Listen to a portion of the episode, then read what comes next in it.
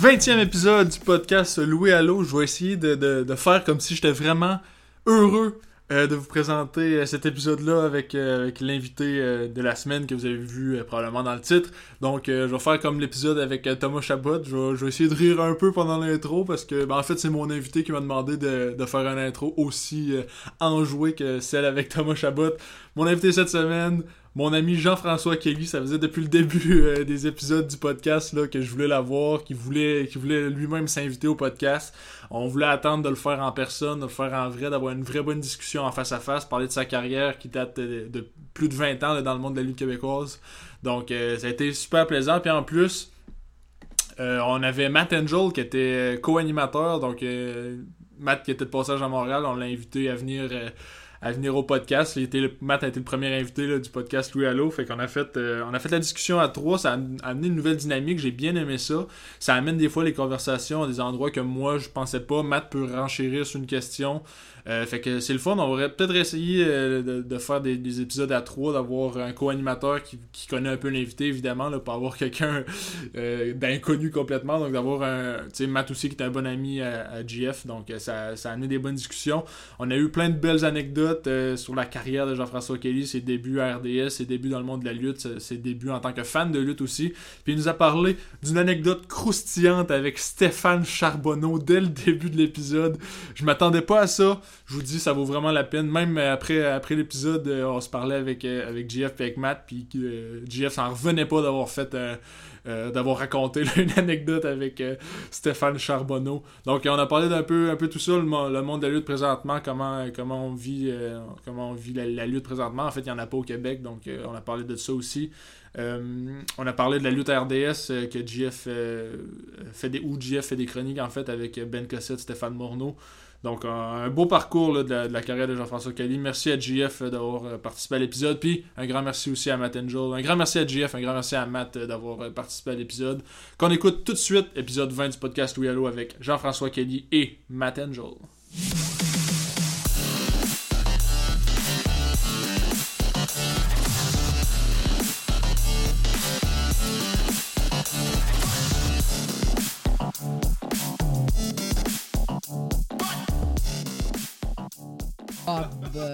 Ben, ben, peu. Hey, c'est comme ça que ça part, ton podcast. Ben, voyons. Ouais, non, on Chris- partira pas ça de même, là. Pourquoi? Ben là, c'est parti. Euh, ouais, c'est parti. ok, ben, Ah, c'est- ben, on euh, commence ça de même? Ben oui, on commence Ok. ça de même. On n'a pas le choix. On commence ça de même. Épisode spécial cette semaine euh, du podcast Louis Allo parce que pour la première fois, j'ai un co-animateur, Monsieur Matt Angel. Ça va bien, Matt? Ça va bien, très bien. Merci beaucoup de m'avoir invité. Je suis très content d'être là. Ben, je suis content de t'avoir comme co-animateur. euh, comme, comme on se disait avant, euh, t'es le premier invité, premier co-animateur euh, du podcast. Fait que Ah je oui, suis une content. c'est le fun. Beaucoup de premières avec toi, c'est le fun, ça. Puis aujourd'hui, euh, une autre première, une première invitée spéciale au podcast. Monsieur Jean-François Kelly, ça va bien?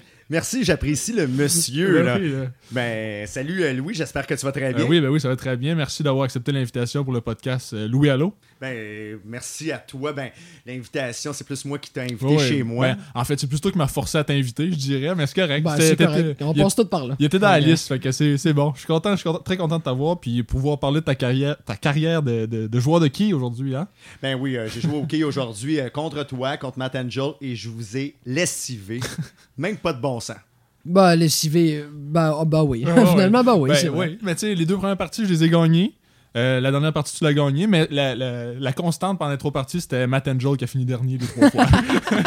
Ça, c'est sûr que ça Ben, fait. ben, c'est à cause de ma blessure au bras, bien Oui, évidemment. vrai, parce que, oui, bon, oui. on le sait, j'ai déjà été champion de quilles en 95, je pense, ça ressemble à ça, ouais. non, sérieusement, euh, oui. euh, En surpris- 95. Ouais, j'avais un an. C'est ça, à l'époque, j'avais un an. Ben, sérieusement, on va parler de ta carrière euh, dans, dans le monde de la lutte québécoise aujourd'hui au podcast, parler un peu de ta carrière. Euh, on va parler de, de tes débuts euh, en tant que fan de lutte, j'imagine aussi, parce qu'une une passion pour la lutte, ça commence très jeune d'habitude. Oui, mais toi, tu connais l'histoire. euh, je pense que je te l'ai déjà dit aujourd'hui. Euh, c'est en allant au club vidéo fantastique, en louant la vidéocassette euh, Hulkamania. C'est grâce à mon père. On allait souvent, à chaque fin de semaine pratiquement, au club vidéo fantastique. Sherbrooke, coin L'Angelier à Montréal. Ça n'existe plus, évidemment. Mais on louait des vidéocassettes de films. Et à un moment donné, je voulais faire changement, ou plutôt mon père voulait m'offrir autre chose qu'un film. Et euh, on est tombé sur la vidéocassette The Best of Hulkamania Volume 1, donc euh, le meilleur de Hulk Hogan. Et euh, j'ai apprécié euh, le côté héroïque de Hulk Hogan, apprécié le fait euh, qu'il gagne ses combats, qu'il soit haut en couleur. Euh, j'ai vraiment apprécié ce personnage et depuis le visionnement de cette vidéocassette, ben, je suis un fan de lutte, j'ai jamais décroché. Est-ce que, est que ton père était aussi fan de lutte ou comme c'est vraiment là que ça a commencé? Ton père écoutait-tu la lutte? Étais-tu là-dedans? Ou... Pas vraiment. Il est devenu fan de lutte plus tard grâce à moi. Mais il n'était pas vraiment un fan de lutte. Il voulait vraiment que je regarde un autre sport qui existe. Je dis un sport, mais un spectacle qui existe. Donc, il voulait que j'aie une variété euh, de choses à visionner quand j'étais jeune. On est tombé sur la lutte. Mais lui, non. À ce moment-là, il regardait la lutte, mais pas tant que ça, là, non. Puis est-ce que est-ce que c'est lui qui t'a amené à ton premier gala de lutte aussi, j'imagine? Ça doit être dans, à peu près dans les mêmes années, ça? Est-ce que c'est la première fois que tu allais voir un gala, autant un gala québécois qu'un gala de la WWF ou peu importe la, la fédération? Ça a pris du temps. Ouais. Ça a pris du temps. C'était avec mon père, oui, effectivement, mais c'est en, je crois, c'est au milieu des années 90. Ouais, quand C'était au Forum de Montréal. Et euh, parmi les combats, il y avait les Edge Shrinkers contre les Quebecers pour le championnat mondial par équipe de la WWF. Combat que les Quebecers ont perdu à cause de Pierre. Pierre. Ben oui, Pierre Carl Ouellet, oui, ben oui. Quebecer, Pierre. Québécois Pierre. C'est bon ça. Fait que ça a été ta première expérience euh, dans, dans... J'étais extrêmement déçu, mon homme. Extrêmement déçu parce que ben, moi, je gagnais 5 piastres par semaine à ce moment-là. là. J'avais 5 dollars d'alloc- d'allocation par semaine chez nous. Puis, euh, ben, 20 dollars, c'était quoi? C'était un T-shirt. C'était un mois de salaire pour moi. J'ai acheté le chandail des Quebecers. Puis se sont séparés à cause de Pierre cette soirée-là au Forum de Ouais, Montréal. j'avoue, j'avoue, c'est tannant un Ouais, peu. on, là. voit- on voit que tu l'as encore sur le cœur quand même. Je l'ai encore sur le cœur, mais c'était très beau comme scénario pour euh, une des premières fois. Mais pour la première fois au Forum de Montréal. La deuxième fois, c'était le combat, entre guillemets, adieu de Jacques Rougeau. Il luttait contre Pierre. C'était sold out au Forum de Montréal. C'est la grande finale. Euh, Jacques Rougeau a gagné. Mais c'est un très beau scénario. Au final, j'ai apprécié comme vivre en personne, ben, vivre ce premier moment de lutte en personne pour euh, ma petite personne à moi. C'était vraiment agréable. J'ai été diverti de voir la lutte en personne. Qu'est-ce que je voyais à la télévision depuis au moins une bonne dizaine d'années auparavant? Puis euh, j'imagine, tu sais, euh, de- depuis ce temps-là, les galas de lutte auxquels tu as assisté, euh, tu peux plus les compter. là. Il y en a tellement eu, j'imagine. Ouais, beaucoup de road trip, effectivement, Ouais, ouais. là, avec plusieurs personnes différentes, dans des lieux différents, surtout aux États-Unis. Donc, euh, j'apprécie beaucoup euh, voyager pour la lutte. Euh, souvent, ben, dans les premiers temps, je faisais souvent un aller-retour. Puis ensuite, on profitait euh, de la ville. Exemple, on allait à New York euh, pa- passer un week-end. On allait à Boston passer un week-end. Euh, j'ai fait plusieurs WrestleMania. Je crois que j'ai assisté à 11 WrestleMania au total. Euh, Ça n'a aucun sens. C'est mon rêve d'assister à un, moi, dans la vie. Non, mais il faut, il faut vraiment que tu assistes Ouais, à un WrestleMania. Moi, le- celui que j'ai apprécié le plus, c'était WrestleMania 30 à Nouvelle-Orléans, en Louisiane. J'ai vraiment apprécié le fait aussi euh, Bourbon Street.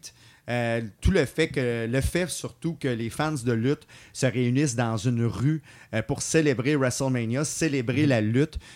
Moi, je souhaite à tout le monde d'assister à un WrestleMania. Et si quelqu'un me conseille une ville en particulier, si euh, c'est dans les années euh, qui suivent, euh, si dans les années qui suivent, il y a Nouvelle-Orléans, je le conseille à tous les fans de lutte. là. Puis justement, il y a une belle histoire aussi, je pense. Ben, en fait, ton premier WrestleMania, c'était à Toronto, si je me trompe pas.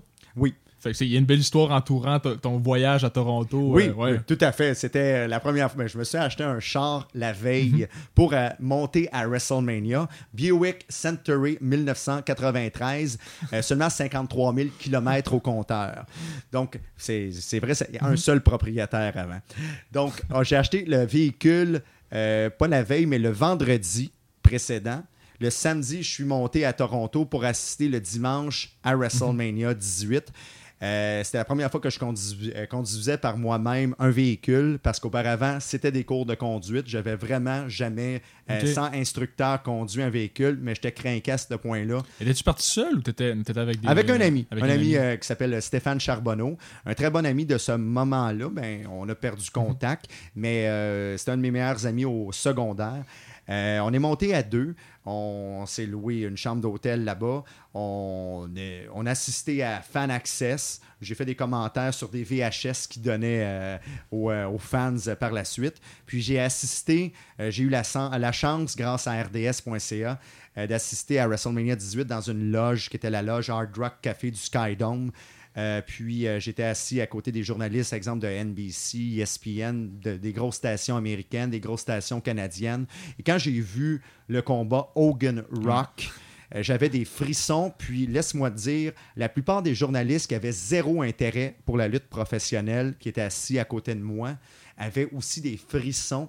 Puis se levaient debout pour regarder le combat en tant que tel. C'est pour te dire à quel point c'est un combat magique pour tout le monde. Mais on voit vraiment que tu sais, t'es es rempli d'anecdotes, t'es rempli de passion aussi. Moi, c'est ça qui m'impressionne de toi. Puis, tu sais, moi, je suis lutteur, fait que ça arrive des fois que j'ai à voyager, puis Jean-François, il est tout le temps prêt à embarquer avec moi. Tu vois vraiment que c'est quelqu'un qui est passionné. Qu'est-ce qui te garde autant passionné avec le temps? Tu sais, je veux dire, n'importe qui qui écoute la lutte, le trois quarts du temps, Manny, il finit par se désintéresser, puis après ça, se réintéresser. Mais toi, j'ai comme l'impression, en tout cas, ça fait presque 10 ans qu'on se connaît, puis il n'y a pas une fois que tu as eu un désintérêt. Tu es vraiment un passionné. Qu'est-ce qui te garde aussi passionné de la lutte? La passion, moi, qu'est-ce qui me garde passionné? Sur la lutte, c'est la passion des artistes d'un spectacle de lutte. On va appeler ça des artistes ici. là, OK? Donc, un lutte- euh, je parle ici des lutteurs, je parle des, des gérants, des annonceurs, puis même du staff qu'on ne voit pas durant le spectacle. Mais toute cette gang de passionnés font que je suis passionné. Parce que si, par exemple, un lutteur n'est pas passionné, si jamais il va pour la job, ça se voit. Si jamais. vraiment. Moi, j'ai vu la passion dans les yeux, exemple, on parlait du combat Hogan Rock, dans les yeux de Hulk Hogan qui effectuait son retour à la WWF, dans les yeux du Rock qui luttait contre son idole de jeunesse. Donc, si j'avais pas vu cette passion-là, peut-être que j'aurais pas autant embarqué dans ce combat-là. Qu'est-ce qui me passionne présentement dans un combat de lutte, c'est de voir qu'est-ce qui entoure le combat de lutte. Est-ce que la storyline est bonne? Est-ce que le booker a bien amené euh, le sujet, le sujet étant le combat? Est-ce qu'il y a une bonne histoire derrière le combat? Est-ce qu'il y a une bonne histoire à venir? Donc, moi, qu'est-ce que j'aime, c'est la passion qui entoure un combat de lutte, un show de lutte en tant que tel. Euh, c'est qu'est-ce qui me donne je veux dire encore des frissons quand j'assiste à un show de lutte. Mais aussi le talent, évidemment. C'est que t'as- c'est inné le talent. On l'a ou on l'a pas. C'est comme le charisme.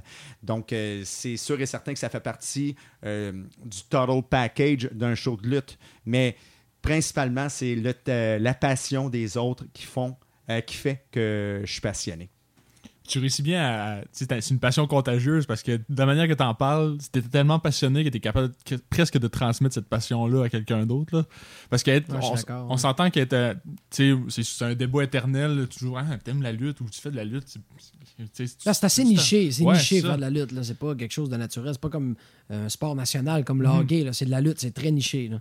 Mais moi, c'est sûr, mon enfance, je me cachais. Donc, euh, Ouais. je disais pas que j'étais un fan de lutte. Vous, euh, vous êtes plus jeune, puis même toi, Louis-Michel, Ouais. on s'en parlait. Euh, ça t'a pris du temps avant de dire que tu étais un fan de lutte. Imagine-moi, euh, parce que moi, je suis pas de l'époque de lutte internationale ou de lutte Grand Prix. Donc, j'étais de l'époque de la WWF où tout le monde me disait Ah, t'écoutes la lutte, c'est arrangé. Puis quand on est enfant, ben, on sait moins se défendre ou moins argumenter que lorsqu'on est adulte ou adolescent.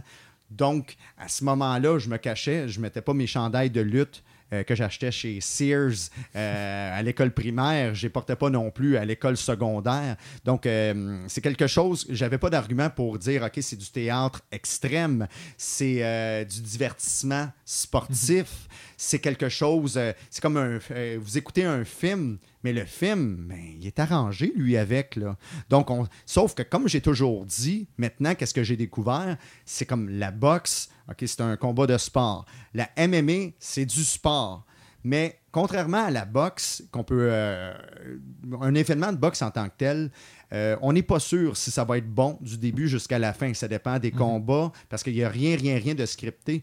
Mais contrairement à ce sport-là, que je donne en exemple, la lutte, on s'arrange pour que ce soit bon. C'est ça la différence, puis c'est ça euh, que j'aime dans la lutte aussi. On a le pouvoir de pouvoir- on a le pouvoir de contrôler en fait. Tu sais, c'est ça qui est le fun avec la lutte. Tu peux rendre n'importe quel spectacle grandiose, bon, parce que justement, il y a un script derrière tout Non, ça. c'est pas juste comme on fait semblant puis on essaye de. Non, tu sais, il y a vraiment un script, c'est réfléchi, il n'y a rien qui est, qui est laissé au hasard à la lutte. Moi, c'est ce que je trouve magnifique. Parce que dans un sport, par exemple, comme le hockey, euh, tu peux savoir après la deuxième période que ça sera plus bon. Là. Ouais. À la lutte, euh, tu sais jamais à quoi t'attendre au prochain combat en tant que fan, je parle. Tu, tu sais, il peut toujours arriver quelque chose qui va rendre le combat ou le, le, le gala plus intéressant qu'il est déjà, tandis que dans un sport normal, quand c'est déjà 8-0 après la, la deuxième période, euh, il n'y a plus grand intérêt à rester là. Il faut respecter aussi les scénarios. là. Donc, euh, c'est pas nécessairement parce que c'est pas bon que c'est pas bon à long terme. Donc, il faut investir du temps en tant que fans de lutte.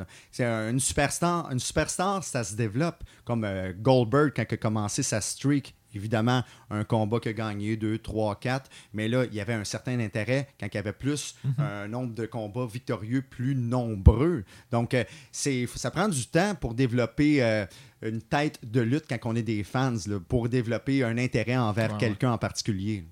Euh, je veux qu'on parle de ta carrière aussi. On n'a on pas beaucoup parlé depuis le début. On parle plus que tu es, un fan, mais tu es aussi impliqué, t'es beaucoup impliqué dans la lutte au Québec, euh, notamment avec RDS, avec ta carrière d'annonceur aussi à la IWS.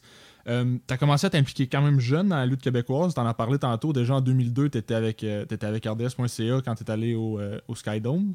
Oui. Puis euh, comment ça a commencé ça? Comment tu as fait pour rentrer à RDS pour la lutte? Puis tu étais impliqué aussi avec la WCW dans le En temps? quelle année, je m'en rap- rappelle pas, puis je me euh, j'oublie toujours de me renseigner Mhm. parce que je, je sais que je suis rentré en même temps qu'un certain webmaster à RDS, mais euh, j'oublie tout le temps d'y demander quand est-ce qu'il est rentré. Mais c'est à la fin des années 90, je pense 1997. euh, à Avant que je vienne au monde. Avant que tu viennes au monde, effectivement. T'es né en quelle année? 98. Oh, Oh! c'est exagéré, ça.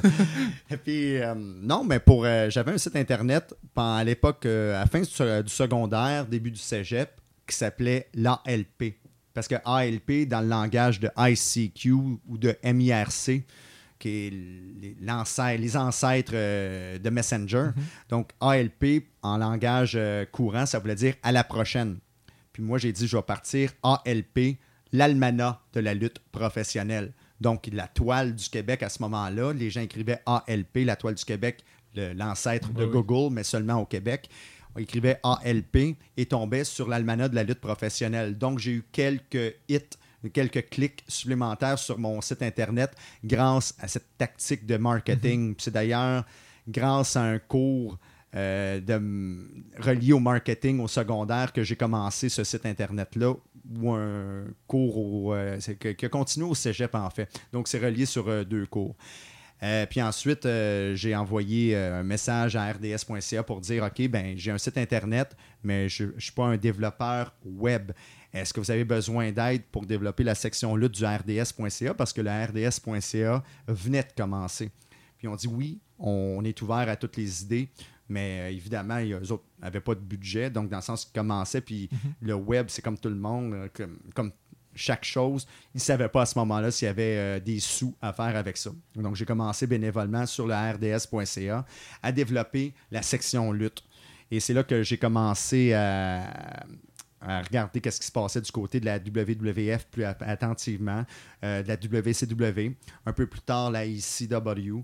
Euh, J'étais abonné au, comme on appelle les dirt sheets, là, le, le Re- le Wrestling Observer, puis quelques autres que je recevais par la poste à ce moment-là. Je me sentais privilégié parce que j'avais toutes les nouvelles rumeurs, puis euh, j'écrivais par rapport à qu'est-ce que je recevais par la poste. Euh, les nouvelles rumeurs dans la section lutte du RDS.ca. Et aussi, dans, je faisais de la traduction de sites web américains. Mais l'intérêt a vraiment commencé à ce moment-là de, de découvrir c'est quoi, qu'est-ce qui se passe à l'interne d'une fédération de lutte comme la WWF et la WCW. Justement, c'est un peu flou dans ma tête, mais il y a- t'as t'as été impliqué avec la WCW au Québec, si je ne me trompe pas. T'as eu un rôle quand même important pour eux, hein? Ah oui, tout à fait. Ben, un rôle important. Euh, je dirais pas que mon rôle euh, était si important que ça, mais j'avais comme un titre Ouais, important. Donc, euh, le rôle en tant que tel, euh, j'ai- pratiquement rien fait à part de répondre à quelques courriels. Mais je recevais en moyenne un courriel par semaine de la part de la WCW. Une des boss là-bas qui s'appelait, euh, ben, qui s'appelle Sharon Cidello, euh, qui était la femme ou qui l'est encore, ça je ne sais pas, de Ole Anderson. Donc, euh, c'était euh, la boss de l'international de la WCW. J'ai envoyé un email Euh, comment j'ai eu son email? Bonne question, Louis. Euh, Ouais, je pense que ça allait venir. là. J'avais- Comment est-ce qu'il fait pour avoir ça? mais ben, ça- toutes les adresses euh, des décideurs de la WCW étaient reliées à Turner. Donc, Turner, c'était le, le propriétaire, ben, c'était Ted Turner, propriétaire de CNN, de la WCW, les Braves d'Atlanta. Donc, euh, à ce moment-là, toutes les adresses, c'était acommercialturner.com. C'était prénom, Ouais. point nom de famille. Donc, j'ai écrit à sharon.cidello à commercialturner.com Ça pour y dire. Ah, c'est comme ça que ça fonctionnait à ce moment-là. Donc, euh, il fallait. On pouvait avoir directement accès au boss de, ce- de cette manière-là. Puis j'ai dit, ben, moi, je m'offre comme représentant international francophone pour le Canada. Donc, euh, si vous avez besoin d'aide, je suis là pour euh, vous donner euh, certaines directions sur qu'est-ce qui se passe au Québec. Puis, si les fans apprécient euh, qu'est-ce qui se passe par rapport aux produits de la WCW, qu'est-ce qu'ils apprécient aussi du produit de la WWF, qu'est-ce qu'ils apprécient de la lutte en général, je suis là pour répondre à vos questions. Mais là, t'avais quel âge à cette à cette époque-là? J'étais jeune, donc euh, j'étais très très jeune. Je pense pas que j'étais majeur. Donc, euh, Mais t'avais donc bien confiance en toi. Ah ben c'est. Tu voulais représenter. La WCW, là, c'est une grosse organisation. Ben ça, à l'époque, c'était le, c'était le- le plus grand rival de la WWE. Ouais, c'est à, ce- à ce moment-là, la WCW euh, torchait la WWF dans les codes d'écoute. Le Nitro gagnait à chaque semaine. là. Donc, euh, on- Nitro a gagné 83 semaines consécutives contre Monday Night Raw. Donc, c'est c'est à ce moment-là. là. Donc, c'était. euh, mais j'étais pas. euh, J'avais pas mes 18 ans, mais euh, je peux pas dire. euh, je peux pas pointer vraiment c'était quand. Donc, euh, sauf que j'ai demandé euh, de- d'avoir ce travail-là, entre guillemets. Je l'ai eu, puis euh, j'ai été payé un certain temps par la WCW pour faire ce travail-là, c'est-à-dire de répondre à leurs questions. Puis je faisais ça en bonne et due forme, à la sueur de mon front, parce que euh, je voulais pas qu'ils découvrent que j'avais moins de 18 ans, parce que c'était Ouais, pas une question qu'ils avaient posée. Moi, dans ma tête, c'était comme s'ils me le demandent 24. Mais ils me l'ont jamais demandé. Mais c'est quoi, je veux dire, ils ont pas, euh, ils ont pas, ils t'ont pas passé en entrevue, ils ont juste comme fait Ah parfait, on cherchait justement quelqu'un, puis let's go, euh, viens-t'en dans l'équipe, Ouais, tout il, y avait simplement. une, il y avait une certaine entrevue. Donc, il y avait une certaine entrevue hein, par email. Ça ça m'a aidé beaucoup. Ouais, mais une certaine entrevue par email pour savoir euh, si je pouvais faire euh, le travail. Je l'ai fait. Mais comme j'ai dit, c'était j'étais représentant à l'international de la WCW par email. C'est comme j'ai pas pris de décision là, pour la WCW. C'était comme euh, leur dire, euh, là, les guider un peu sur qu'est-ce qui se passait. Que- quelque chose qui aurait pu demander aux animateurs en ondes ici euh, à RDS, qui était Marc Blondin ou Michel Le Tourneur, tard. Mais par contre, euh, ben, je ne sais pas pourquoi. Ils m'ont offert le travail, puis euh, je l'ai accepté. Est-ce que ça t'a donné une certaine notoriété dans le milieu après de la lutte québécoise, puis RDS, etc. Ou est-ce que Non. ça n'a même, même pas eu d'impact? Je veux dire, ça n'a pas changé quelque chose, Non. euh, ça Non. ne t'apportait Ben- pas une crédibilité, rien? Pour de vrai, je euh, je le disais pas. à- je l'ai pas dit à personne que je faisais ça à ce moment-là. Donc, euh, c'est moi qui gérais mes propres affaires, puis ça me servait à rien de me vanter. Donc, euh, autrement dit, que je me vante ou que je me vante pas, euh, je le faisais pas. Donc, j'ai- c'est juste, euh, je répondais à des courriels, j'avais un titre, mais moi, je le disais pas à personne, non. Non, mais je, outre vanter, je veux dire, ça donnait quand même une certaine expérience qui était, le Oui. f- qui était importante à, à apporter, mettons, une place comme RDS, de dire que tu travailles avec la WCW, je veux dire, quand Oh même, tout pour à eux fait. autres, c'est quelque chose. Tout à fait, mais c'est- Mais tu voyais pas l'intérêt de... de- non. RDS non plus le, le pas su. Au départ, là, non. non. Tu te préfères Même s'ils présentaient la, la WCW. Euh, Oui. Même ils n'ont pas posé Non, non, moi, c'était. pas, euh, Moi, j'ai pas travaillé pour l'émission de la WCW, Non, non, je sais, mais mais- RDS la présentait à ce moment, ben, sûrement dans les mêmes années à peu près que tu étais président de, de, de- Non, de pas WCW. président. Non, non, mais Non, président. oui, mais c'est- c'était ça. Donc, euh, par contre, euh, j'étais pour la RDS.ca pendant qu'il y avait un, un chroniqueur qui s'appelait, ben, qui se surnommait le Chauve, David Legault, qui était euh, chroniqueur euh, pour euh, la WCW durant l'émission de la lutte à RDS. Quand la lutte est revenue à la TNA, euh, ils m'ont proposé ce rôle-là. Donc, euh, mais pour euh, la WCW en ondes, non, je, je, faisais rien. Justement, as parlé, tu viens de parler de la TNA. C'était tes premières expériences à la télévision, ça, j'imagine. Tout à fait. puis comment comment t'as trouvé ça? C'était c'était des chroniques Énervant. euh, québécoises à chaque semaine. là, Oui. Des chroniques de lutte québécoises à chaque semaine. Ça devait quand même être demandant, j'imagine. là. Ça l'était au départ parce que qu'est-ce qu'exemple, David Legault faisait pour la WCW. Je trouvais qu'il faisait un bon travail. Euh, il faisait des nouvelles rumeurs sur la WCW dans une chronique hebdomadaire sur euh, la WCW, durant l'émission de la WCW. Puis après, on m'a proposé, euh, c'est venu sur le sujet, donc euh, en briefing, comme quoi que, euh, on pourrait parler plus de lutte québécoise que de, de rumeurs ou de nouvelles sur la TNA durant l'émission de la TNA. Euh, puis euh, tout a été accepté. Puis, euh, à un moment donné, le directeur de la programmation de la RDS euh, est venu euh, m'a appelé pour que je parle du sujet dans son bureau. On en a parlé longtemps. Puis, pas longtemps après, sans le savoir, il me, ben, sans que je le sache d'avance, mais en réalité, c'était comme une entrevue que j'avais pour être chroniqueur à la télévision. Mais je ne le savais pas à ce moment-là que c'était pour ça, mais c'était la raison pour laquelle je, je me suis présenté à son bureau. Puis euh, j'ai eu le travail euh, grâce à ça. Puis, Petit bug technique, ça va? non, c'est parce que j'étais en veille, là, je n'avais pas de perdre. Non, non, pas de trouble. On, on continue. OK. Euh, non, euh? C'est ça, tu savais pas que tu étais en entrevue, dans le fond, quand tu as passé. Tu as demandé de venir parler de, de lutte québécoise. Tu as parlé de lutte québécoise, puis sans le savoir, ça a été une sorte d'entrevue pour, euh, pour RDS. C'est une euh, entrevue pour RDS euh, tout à fait pour la télévision. Euh, puis il m'a téléphoné, puis le lendemain ou le surlendemain, je pense qu'il m'a appelé un mercredi, puis on faisait nos premiers enregistrements le vendredi. Donc le vendredi étant un pilote que j'avais fait avec Michel Le Tourneur et Marc Blondin. Puis ce pilote-là pas passé en ondes, mais sachant que ça passerait pas en ondes, j'étais à l'aise. Mais dans la vraie première émission, ben, euh, je m'en rappelle, je me suis stationné, puis euh, j'avais comme un texte que j'apprenais trop par cœur. Euh, j'ai monté dans l'ascenseur au troisième étage parce que les studios étaient au troisième étage à RDS à ce moment-là. Ils m'ont dit OK, tu as cinq minutes en ondes, mais j'avais pas de montage photo ni vidéo, c'était pas possible à ce moment-là. Euh, aucun plan de caméra, seulement, ben, seulement un plan de caméra en fait. Puis euh, j'étais assis, puis euh, je shakais. J'étais tout seul à la caméra pendant cinq minutes. là. Mes genoux shakaient, mes jambes Mais- shakaient. Puis c'était. Je regarde ça aujourd'hui, puis OK, c'est correct euh, d'avoir euh, vécu ça, mais euh, il fallait que je le vive pour qu'à partir de la deuxième semaine, j'améliore des trucs, autant dans mon delivery.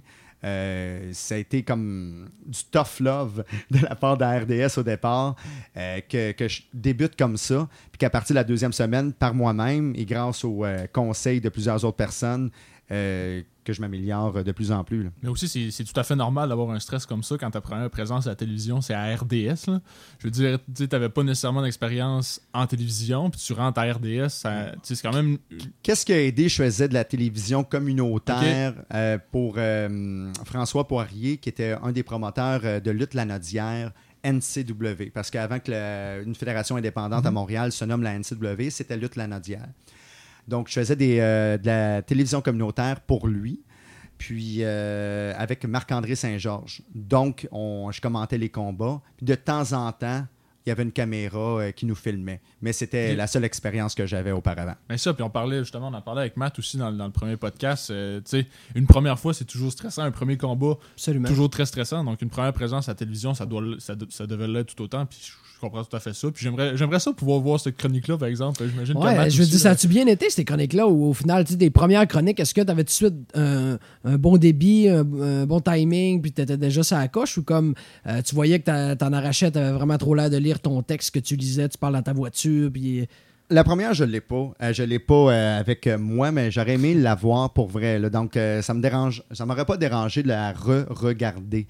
Euh, par contre, euh, moi, si euh, j'ai plusieurs de mes premières chroniques du début des années euh, ben, 2005, au début de la TNA à RDS, c'est grâce à ma mère qui, chez elle, enregistrait euh, chacune des émissions. Puis après, ben, on, on a coupé les bouts de mes chroniques, puis euh, on a mis ça, on a numérisé ça.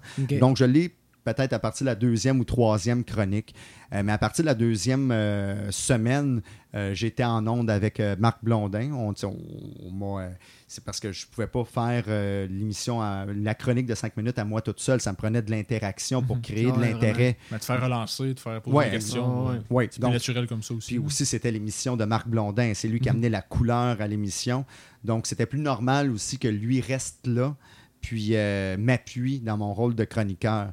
Et euh, c'est grâce à ça qu'on a commencé à parler euh, de lutte euh, indépendante. Euh, c'est grâce à ça aussi que j'ai commencé euh, mon travail d'annonceur de ring. Et par plus tard. là. Donc, euh, ça m'a permis aussi de me, dég- de, de me dégêner. Puis, euh, je- mais sauf que j'étais pas prêt. Autant que ça me tentait de que je pouvais faire ça à la télévision au départ, euh, j'étais gêné quand même de faire ça devant public. Donc, ça prend un certain temps aussi avant que je sois annonceur. là.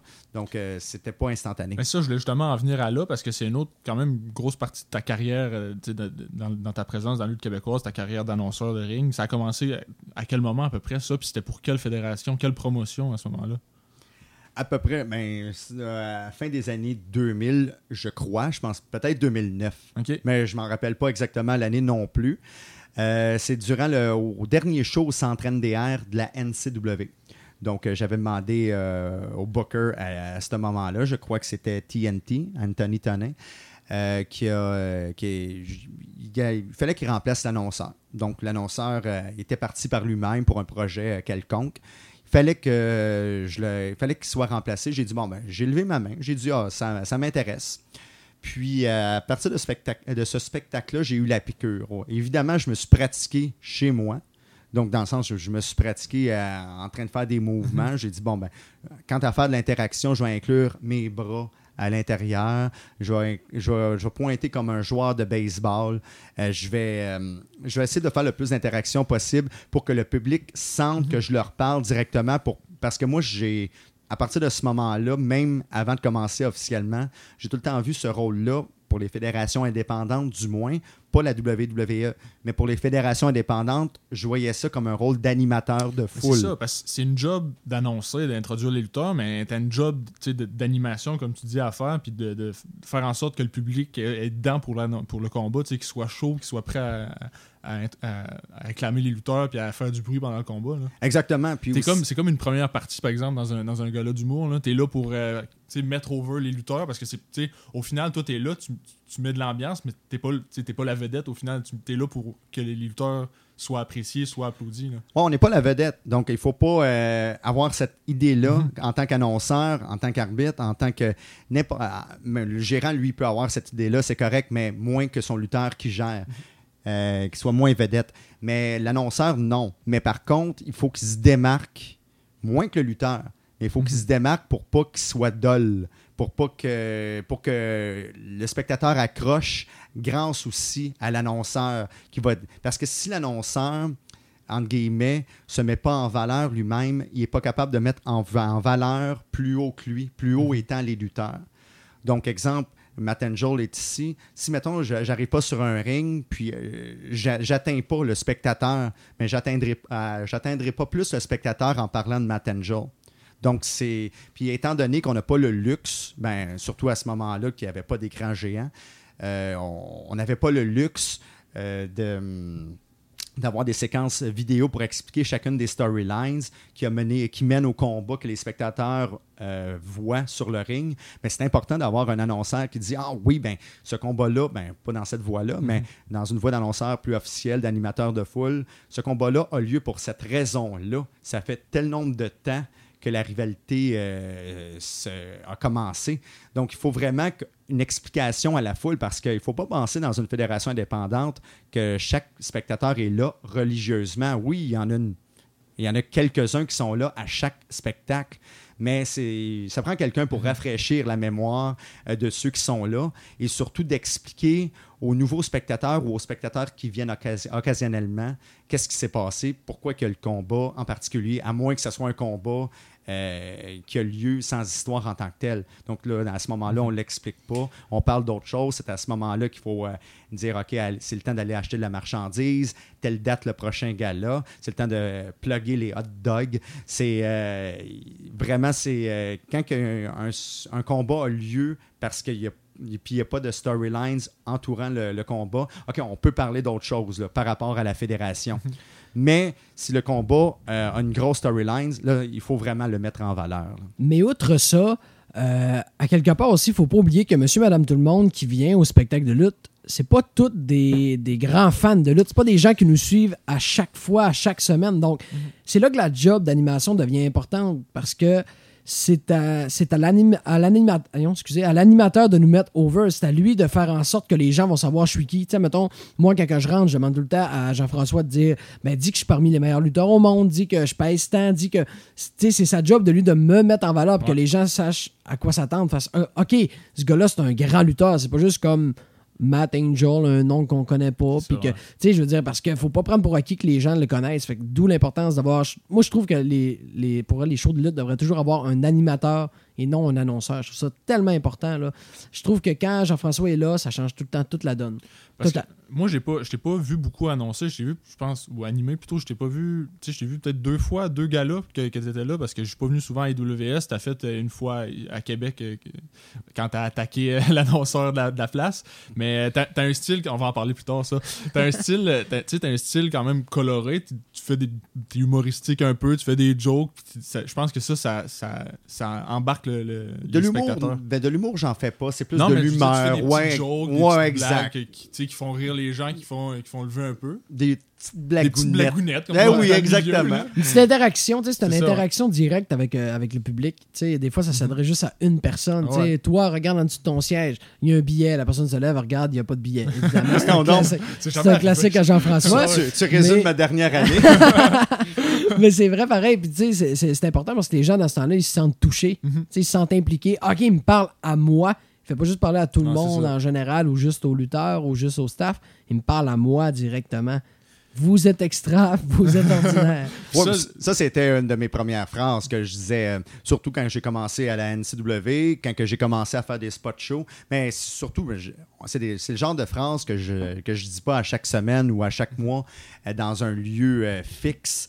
Mais quand on est en voyagement, c'est le fun de d'être hors norme aussi un peu.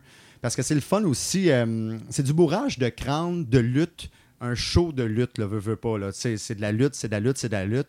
À un moment donné, c'est bon de dire, OK, bon, on, parle d'autres choses, euh, que ce soit 10 secondes, 20 secondes, comme moi, c'est euh, au départ, c'était extraordinaire que je faisais souvent, que je fais moins, évidemment, parce que tout le monde connaît ça. C'est comme, je pointais le trois quarts, vous êtes un public extraordinaire. Je, poin- je pointais trois quarts de la foule.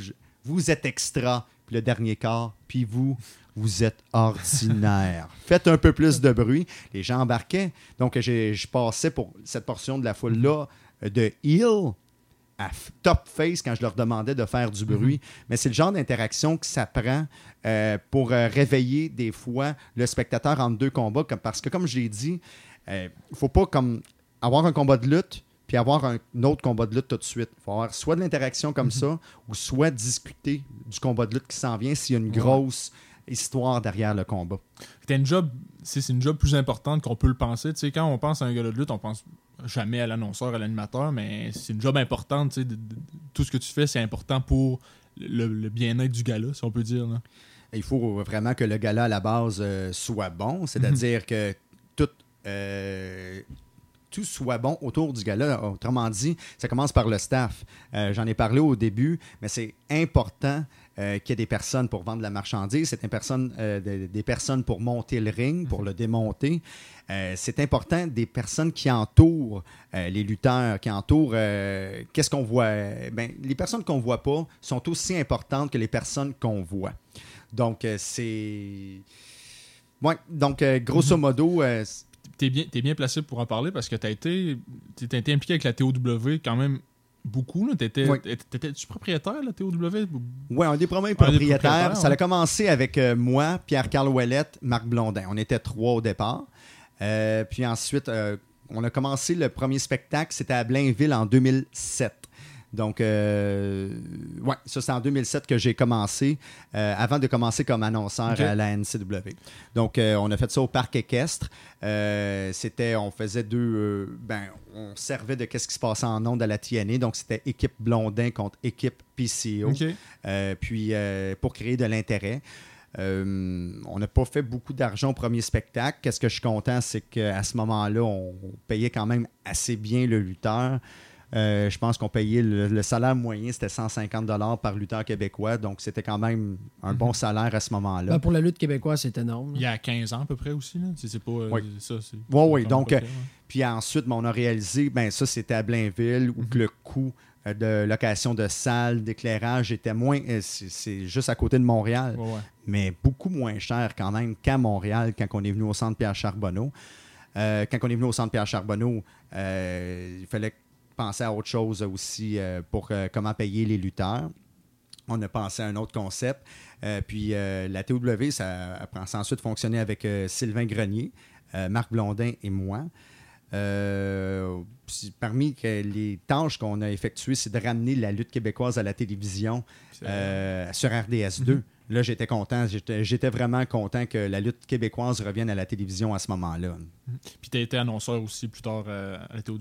Oui, donc euh, j'ai commencé euh, plus tard. Comme annonceur, on avait un, annonceur. L'annonceur de TOW1 voulait révolutionner Le métier. le métier d'annonceur. Puis après le premier combat, il n'y avait plus de voix. Donc, euh, à partir de TOW2, il y avait Marc Blondin, puis éventuellement, c'était moi euh, qui étais annonceur. Euh, mais moi, j'étais comme. J'étais confortable à l'idée que ce soit Marc Blondin qui annonce, parce que c'est comme. il annonçait pour la WWF au Forum de Montréal dans la tournée au Québec. Donc, c'était le fun de l'avoir, mais lui, il voulait euh, avoir plus un travail de gestion pour euh, la TOW, être euh, plus à l'écart, puis avoir un rôle aussi de commissaire. Donc, c'est à ce moment-là, après que, qu'on ait, que Cédric Blondin, le fils de Marc Blondin, ait fait un spectacle. Après le spectacle de Cédric, ben, c'est là que je suis devenu l'animateur euh, officiel de la TOW. J'en ai pas parlé tantôt, c'était une des premières questions que je vais te poser, puis je l'ai sauté finalement. Mais est-ce que quand tu étais plus jeune, quand tu as commencé à écouter la lutte, est-ce que tu as pensé à devenir lutteur? Non, Jamais? Non, jamais. Non, non, non, euh, c'est quelque chose qui m'a jamais passé par l'esprit. là. Euh, moi, qu'est-ce que je voulais faire quand j'étais jeune? J'écoutais euh, la lutte professionnelle, je la regardais, puis euh, je voulais être comme Guy Auré, Édouard Carpentier, Raymond Rougeau. Donc, je voulais être euh, comme Marc Blondin, que je le voyais interviewer des gens, mais non, jamais comme lutteur. Mais là où je voulais en venir, en fait, c'est qu'en fin de semaine, moi puis Matt, on a été forcés d'écouter un combat de lutte il y a une couple d'années entre Joey Soprano et Jean-François Kelly. Que oui. C'était génial comme combat. Un combat de 25 minutes. un- 25 un- minutes, euh, mettons, euh, moins les entrées, 20 minutes, moins la promo, fin, ouais. 10 minutes, moins l'attaque. Bon, finalement, un combat Ouais. de 3 minutes, mais quand même, un solide combat. Mais pour quelqu'un, mais ça, t'as as eu un combat de lutte quand même, même si tu voulais jamais être lutteur, tu as, eu la, la chance, je dirais, d'avoir d'avoir un, un combat, de participer à un combat? Oui, c'était vraiment, mais c'était l'idée à la base euh, d'André Terrien, euh, Drenuc, euh, qui était le booker de la NCW à ce moment-là, euh, qui a beaucoup insisté parce que moi, au départ, je- ça me tentait pas, même à ce moment-là, parce qu'on avait quand même, entre guillemets, ben, ou- pas entre guillemets, on avait une bonne storyline entre moi puis Joey Soprano, qui était le commissaire. Ça, j'étais à l'aise de faire une, ri- euh, d'avoir une rivalité avec Joey Soprano, le commissaire, parce que justement, c'est un commissaire. Donc, euh, j'ai pas d'affaire à argumenter contre un lutteur. Je peux argumenter en tant qu'annonceur les décisions d'un commissaire.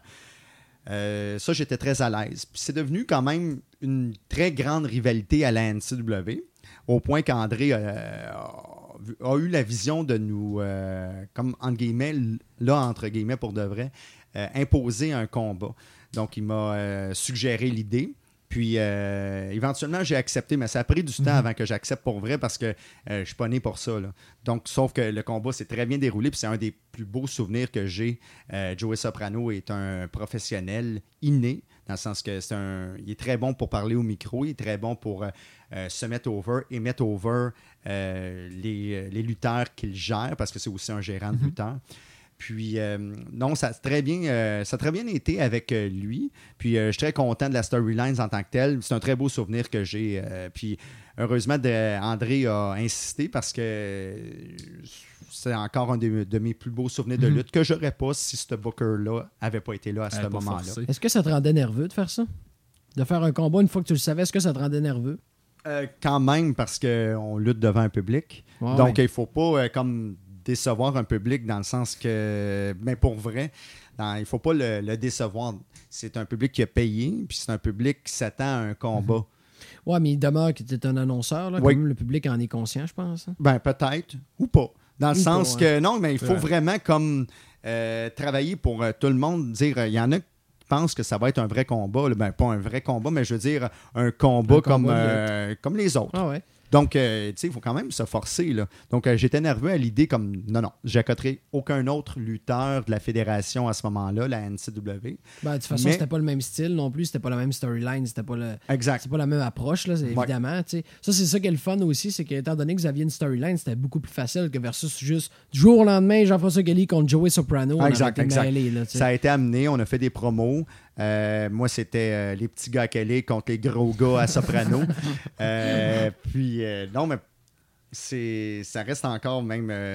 il y avait Drew Onyx qui était là backstage, puis qui avait trouvé le combat surprenant. J'ai apprécié ça de lui, qui était, je pense, à ce moment-là, impliqué comme dans l'entraînement des lutteurs à la NCW, où il y avait, où il y a- il y avait déjà où il partait son Torture Chamber. Mais j'avais apprécié quand même les commentaires parce que le combat en tant que tel, on regarde ça, puis euh, la foule a fait que c'était bon. Mais si on enlève la foule, c'est un combat de pratique d'un jeune débutant là, que j'ai fait. là. tu peux pas bâtir un combat avec un non-lutteur comme tu bâtis un combat avec deux lutteurs euh, qui sont habitués. Là. Tu sais, Ça a été bien fait dans le sens que euh, Joey Soprano parlait dans le micro presque pendant tout le combat. Il n'y avait pas énormément de gros mots. là. Il n'a pas fait de Riken Rana, il n'a pas fait de Canadian Destroyer. Fait que tu t'as été protégé de cette manière-là. Puis euh, avec les attaques au début à la fin, ça, ça a bien passé. Puis ça passe mieux dans ce Mais il faut connaître nos limites. Ça. moi, ouais. les limites, j'en ai plusieurs en tant que non-lutteur. J'ai dit, je peux pas tomber au plancher. Mhm. Donc, je peux, oui, je peux le faire, comme n'importe qui. Mais je tombe pas comme euh, un lutteur professionnel, donc ça paraît très mal. ouais, donc, je l'ai pas fait. J'avais d'autres restrictions comme ça. Je suis pas autant flexible euh, que Matt Angel. Donc, je faisais pas. Ça, ça reste à, ça reste à vérifier. Ouais. Ouais, ben, euh, euh, on fera ça hors d'onde. On fera ça hors d'onde, on vérifiera.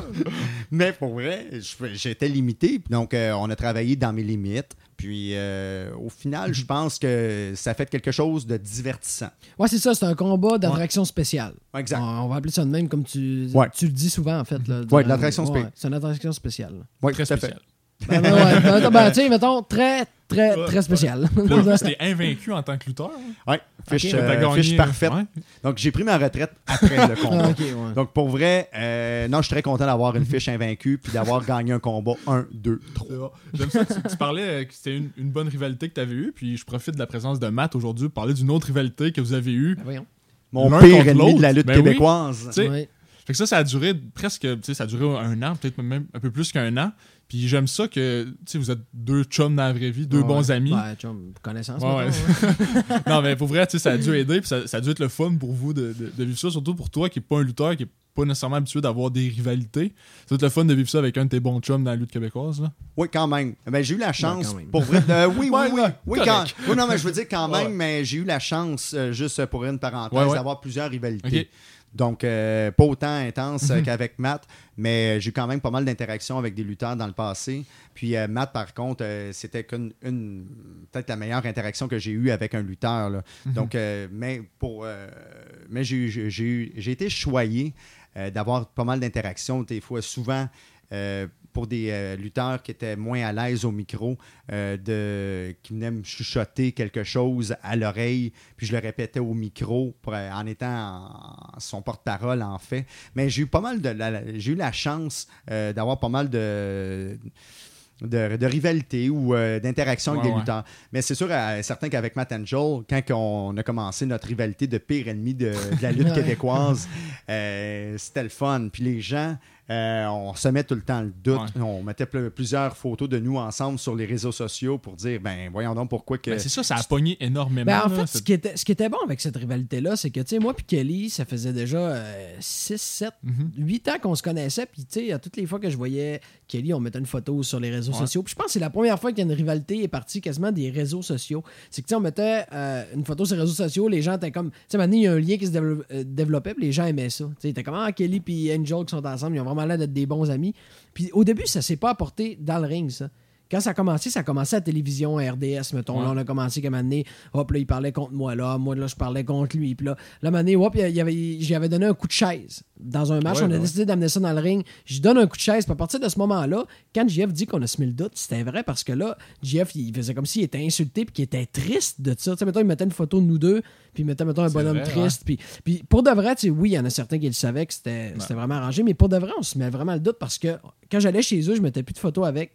Je faisais plus rien de ça. Fait qu'à un moment donné, le monde sont venus à dire Ah, mais ils sont peut-être bien chicanés pour vrai. Puis, tu sais, finalement, genre, ils ont peut-être vraiment une haine. Puis, ça peut-être. Parce que, tu sais, des fois, on disait des affaires assez crues. Là, tu sais, je faisais comme si je l'haïssais. Tu sais, là, bien évidemment, à un moment donné, les gens ont fini par comprendre pour le pousser à le pire ennemi de la lutte québécoise. mais, tu sais, quand même, ça a vraiment duré un bout. Puis, c'est vrai que c'était une rivalité qui était le fun. Je trouve qu'elle elle s'est arrêtée sec un peu pour différentes raisons. Mais j'aurais vraiment aimé ça la continuer parce que c'était. C'est quoi les différentes raisons? Ben, en fait, les différentes raisons, c'est que j'avais signé un contrat avec la NSPW Ah à oui. Québec. Donc, ça a comme brisé un petit peu le, le lien que j'avais avec la télévision RDS. Mais ça a pu se poursuivre pareil parce que je pense que tu tu, l'avais attaqué à Québec avec euh, Marco, avec euh, Toxic, puis ça, ça avait passé à RDS. Je me trompe pas, l'entrevue que tu te faisais attaquer. Ah oui, tout à euh, fait. Ouais, puis c'est la- l'entrevue. euh, Travis Toxic m'avait cassé les Oui, ben oui, Ah puis oui, c'était tellement violent. Ah, mais il est violent, ça pas de bon sens. mais bon. puis euh, après ça, ben justement, le- le- la fois de la coup de chaise, c'était le, le, le gala avec NSPW et AWS à Montréal. Donc, Ouais. vous avez pu un peu renou- renouer avec cette rivalité-là. Puis ça, je pense, ça avait été. C'était un moment fort quand même, la rivalité. Ben, Parce en que, fait, moi, ce que j'ai trouvé plaisant, c'est que euh, Jean-François était comme une locomotive à ma rivalité avec Manny. Fait que donc, c'est tu vrai. sais, je veux dire, moi, j'étais à NSPW, j'ai turné contre l'annonceur de la IWS qui était mon ami. Donc là, à ce moment-là, j'étais rendu contre la IWS. Puis après ça, ça a l'idée à moi contre la IWS. Après ça, ça a l'idée à NSPW contre la IWS pour finalement que ce soit moi contre le boss de la IWS Manny. Fait que tu sais, ça a été GF tout le long que c'est grâce à, à cette rivalité-là. Si on a pu ouais. créer ça pendant un an de temps, là, je veux dire, ça a duré un an. Au final, je suis parti de la IWS puis je suis jamais parti à cause de ça. sais. J'ai travaillé pareil avec eux autres, j'ai travaillé pareil avec Jean-François. Je pense même que j'ai été RDS à quelque part là-dedans. Là, fait que c'était vraiment. euh, on a vraiment été. On a vraiment travaillé fort, cette rivalité-là, quand même. On a vraiment travaillé fort. Manu aussi, c'est euh, vraiment comme facile de travailler avec lui. Vraiment. Donc, c'est le boss de la IWS, mais en même temps, c'est un excellent promoteur, puis un excellent performeur. C'est-à-dire, euh, lui a son style de lutte complètement différent que n'importe quel autre lutteur, mais ta série de combats contre lui, c'était vraiment très, très bien. Puis, euh, grâce à cette série, ben, la rivalité qui a commencé à la IWS, il y a eu un combat qui a eu lieu à la NSPW, puis c'est là que j'ai vraiment trippé ma vie euh, Il y de a un fa- an aujourd'hui, euh, au moment où on enregistre, euh, le combat contre Mani, c'était il y a un an. Ouais, je pense que c'est qu'il y a ouais. un an, pile. Fait que c'est drôle qu'aujourd'hui, Ouais, ça fait un an, puis que là, on en parle. Puis même, gars, on va se le dire entre nous autres, là. À matin, on a été Ouais. déjeuner avec Ah oui. Manny, donc ça fait un an aujourd'hui, c'est spécial quand même, mais ouais. Ah, pour c'est vrai? C'est le 6 Ouais. septembre Je me euh, trompe pas. 2019. Ouais, t'as raison, c'était le Ouais. début de la saison. Je commençais, on commençait la saison NSPW directement avec le combat, moi contre Manny. Donc, euh, moi, qu'est-ce que j'ai fait? Ben, c'est la première fois que je, que je faisais un heel turn Oui, c'est vrai. dans la Dans lutte tout. québécoise. Tout est dans Tout est tout. dans tout. Ben, J'ai fait un heel turn, un face turn, un heel turn, mais c'était vraiment que- quelque chose euh, de le fun. C'est-à-dire que ça, on, va l'expliquer, c'est ça qu'on parlait tantôt quand t'es allé attaquer la- la- la- l'animateur de la, de la NSPW. Ouais, JP. pour, oui. aujourd'hui. T'es allé pour euh, introduire Manny, puis après ça pour introduire Matt. Ah, t'as drôle. Mic drop. Exactement. Donc, euh, j'ai fait un speech à la foule, comme quoi que euh, avez-vous de l'énergie, tout ça. Mais après, j'ai euh, pris le micro pour dire aux gens de Québec, ben, vous vous prenez pour des stars. Moi, contrairement à vous autres, je me prends pas pour une star. Je suis une star. moi, je me prends pas pour un autre. C'est moi ça, l'autre. Donc, c'est. euh, tu sais, J'ai fait le truc des billets en dessous de la Euh, chaise aussi. oui, oui, j'ai euh, fait le truc des évidemment, oui. puis après, j'ai dit, ben non, ben non, on veut vous voir à Montréal. Regardez en, des- en dessous des chaises, il y a des billets pour euh, le prochain spectacle de la IWS. Et regarde, ben non, il n'y en a pas de billets, on veut pas vous voir. Mais pour vrai, euh, c'était quelque chose de vraiment le fun d'agir en heel annonceur. Puis introduire Manny. Puis que c'est exactement quand j'ai. euh, et voici maintenant euh, l'introduction méritée pour son adversaire. L'adversaire étant Matt Angel. J'ai pris le micro, je l'ai laissé tomber au sol, puis je suis parti. Mais ça, j'ai j'ai vraiment aimé, puis c'était la suite euh, finalement de notre rivalité à Matt et à moi. Euh, mais le combat après était vraiment bon Ouais. aussi entre Manny et Matt. Puis c'est comme, euh, il faut quand même euh, lever notre chapeau aux deux promoteurs, euh, Manny et Steve Boutet, euh, qui quand même travaillent bien ensemble, ces deux-là. Donc, euh, on s'entend que c'est deux très grandes fédérations, là, deux très grandes associations de lutte. Puis le fait que ces deux grandes associations de lutte, les deux promoteurs travaillent ensemble, moi, je trouve ça merveilleux, là, pour vrai. Ben moi, pour de vrai, je vais éternellement être reconnaissant de cette rivalité-là parce que tout ce qui s'est passé à ce moment-là a changé ma carrière, moi, en tant que lutteur, pour de vrai. là. Ça a vraiment tout changé. là. Je veux dire, moi, j'étais juste avant un top face. Ça m'a permis de faire un heel turn, de faire une invasion à Montréal, de me faire haïr de Montréal, de me créer une gimmick, un personnage à Montréal, de travailler avec la NSPW puis la IWS à Montréal. Puis encore plus, c'est moi qui ai gâché le MTLUS quand Manny faisait son, entre parenthèses, dernier combat. C'est moi qui est allé le gâcher à la fin et donner un coup de néon dans le dos. Moi, pour de vrai, là, ça, là, c'est un professionnalisme qui est incroyable. De voir, comme, comme Jean-François dit, les deux plus grosses organisations travailler ensemble, puis tu sais, travailler, pas juste travailler ensemble, travailler pour que l'industrie de la lutte québécoise grandisse. Moi, je le lève mon chapeau. Exactement. Ben, ça grandit beaucoup grâce à ces deux organisations-là, puis grâce à d'autres organisations aussi. Oui, évidemment. évidemment. Mais euh, nous autres, on est plus impliqués avec euh, ces deux-là, donc euh, on le voit vraiment euh, d'un regard comme interne. Puis c'est vrai que, que les, les gens travaillent fort dans ces organisations-là pour mettre en valeur le talent et la lutte québécoise en tant que telle. Puis justement, euh, un autre aspect qui a amené la lutte québécoise à grandir, c'est la présence de la lutte québécoise à RDS, qui a, qui a recommencé il y a deux, deux, trois ans à peu près, avec la nouvelle, euh, la nouvelle mouture de la lutte québécoise euh, Exactement. Il y a- deux, trois ans environ. Oui, il y a trois ans. Euh, tu travailles maintenant avec Ben Cossette, Stéphane Morneau, qui sont les deux, les deux annonceurs, les deux animateurs plutôt de la lutte. Une chaîne de télévision importante qui présente la lutte québécoise, ça doit, ça doit être tellement bon pour, pour l'industrie aussi. là. Ça l'est. Donc, le fait que ça passe à RDS, ça atteint toutes les générations parce que tout le monde connaît RDS. Donc, euh, c'est une plateforme pour montrer que la lutte québécoise existe. Euh, le fait que ce soit une des meilleures fédérations présentement au Canada, la IWS, soit présentée, euh, ça met en valeur toute la lutte, l'industrie, la lutte indépendante au Canada et au Québec. Euh, non, on est très, très, très fiers du produit qui est présenté. euh, que ce soit enregistré au Club Unity, au Club Soda. Euh, les scripts sont bons, les combats sont bons. Euh, Il n'y a pas de montage euh, qui se fait, c'est vraiment les combats intégrales euh, qui sont présentés. C'est pour vous dire à quel point euh, les lutteurs, lutteuses québécoises euh, sont excellents et excellentes. Euh, moi, qu'est-ce que j'aime aussi? Ben, je vais ouvrir une parenthèse parce que là, j'ai utilisé le féminin. C'est comme à quel point euh, j'ai euh, que la lutte féminine décolle au Québec. Qu'est-ce que c'était pas dans les années 90? Euh, ça a parti, ben, moi, personnellement, je trouve que ça a reparti euh, tranquillement grâce à Lufisto. Euh, pas seulement avec euh, le projet de Femme Fatale, mais grâce à sa carrière en solo, que ce soit aux États-Unis, euh, puis au Québec. Ça a inspiré plusieurs femmes pour devenir lutteuses, pour devenir gérantes, puis ça, on doit lui lever notre chapeau.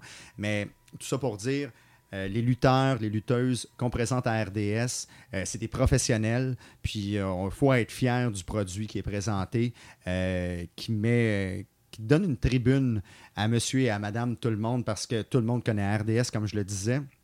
C'est pas tout le monde qui s'informe sur qu'est-ce qui se passe euh, un peu partout au Québec ou se déplace, mais grâce à un produit comme la IWS à la télévision, euh, ben, certains spectacles peuvent s'informer.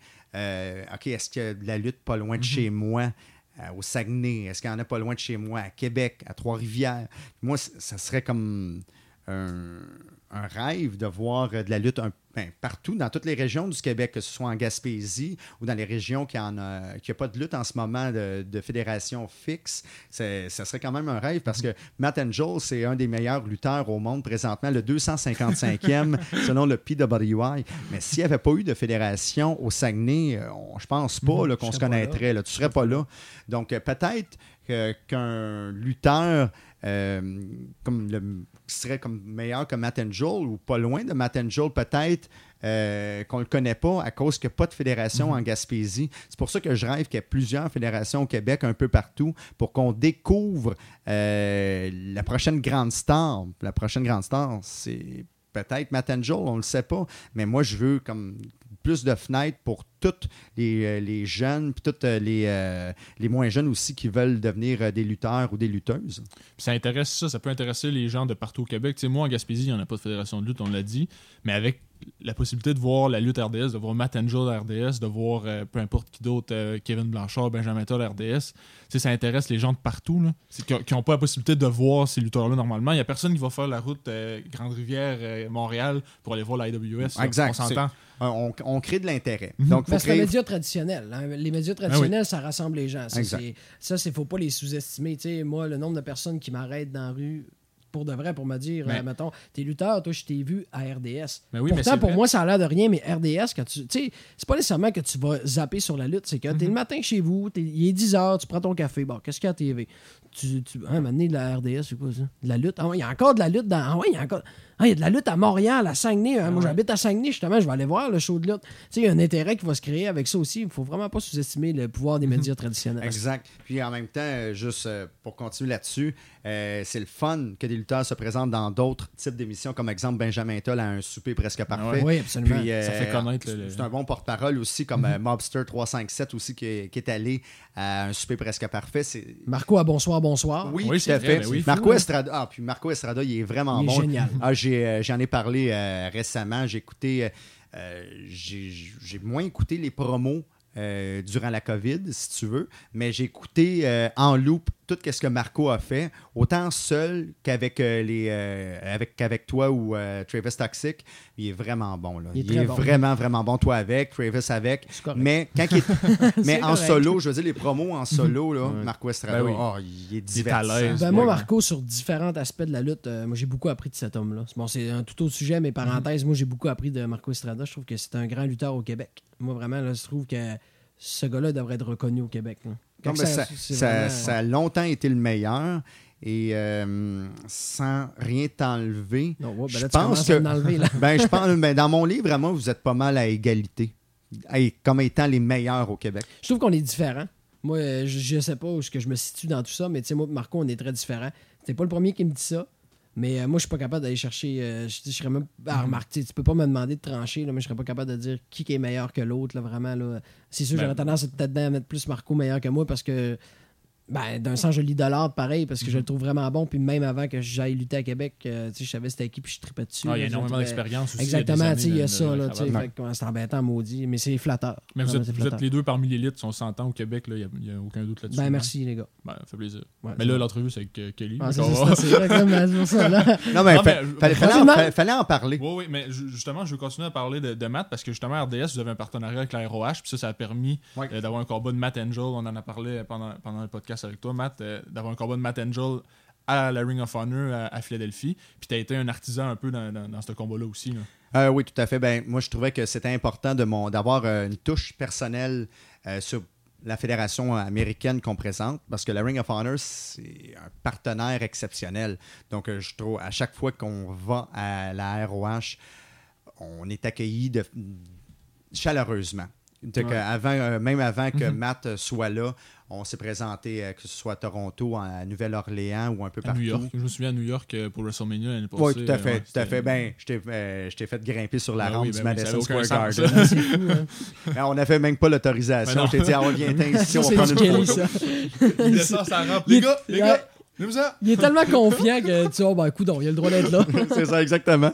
C'est ça qui est arrivé pour vrai. Mais euh, les boss, euh, en partant du haut de Joe euh, jusqu'à tout le monde qui travaille, ben, jusqu'à n'importe qui qui travaille à la ROH, tout le monde est fin là-bas. Puis euh, ça facilité, mettons, la tâche que j'avais. Ben, j'avais en tête de présenter euh, euh, quelque chose de québécois la Ring of Honor. J'ai dit, Ah, pourquoi pas avec Matt? Donc, euh, Matt, euh, ça faisait longtemps qu'on discutait qu'il devrait qui devait aller aux États-Unis, qui devait euh, faire sa marque ailleurs qu'au Québec. Donc, euh, j'ai eu l'idée avec euh, lui de, de l'amener à la Ring of Honor. Donc, euh, j'ai j'ai téléphoné, puis j'ai... mais premièrement, j'ai demandé l'autorisation de la RDS de faire ça, donc en bonne et due forme. Donc, j'ai demandé au directeur de la programmation serais-tu à l'aise que je fasse ça? Parce que moi, c'est un but de reportage. Disons, on va partir du Québec avec un lutteur québécois.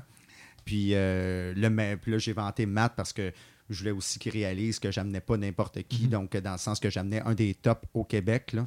Donc, euh, ben, pas, je veux pas dire n'importe qui, mais quelqu'un qui fit avec le style de la Ring of Honor. Puis Matt, il fit avec le style de la Ring of Honor. Donc, euh, euh, il a été le directeur a été convaincu.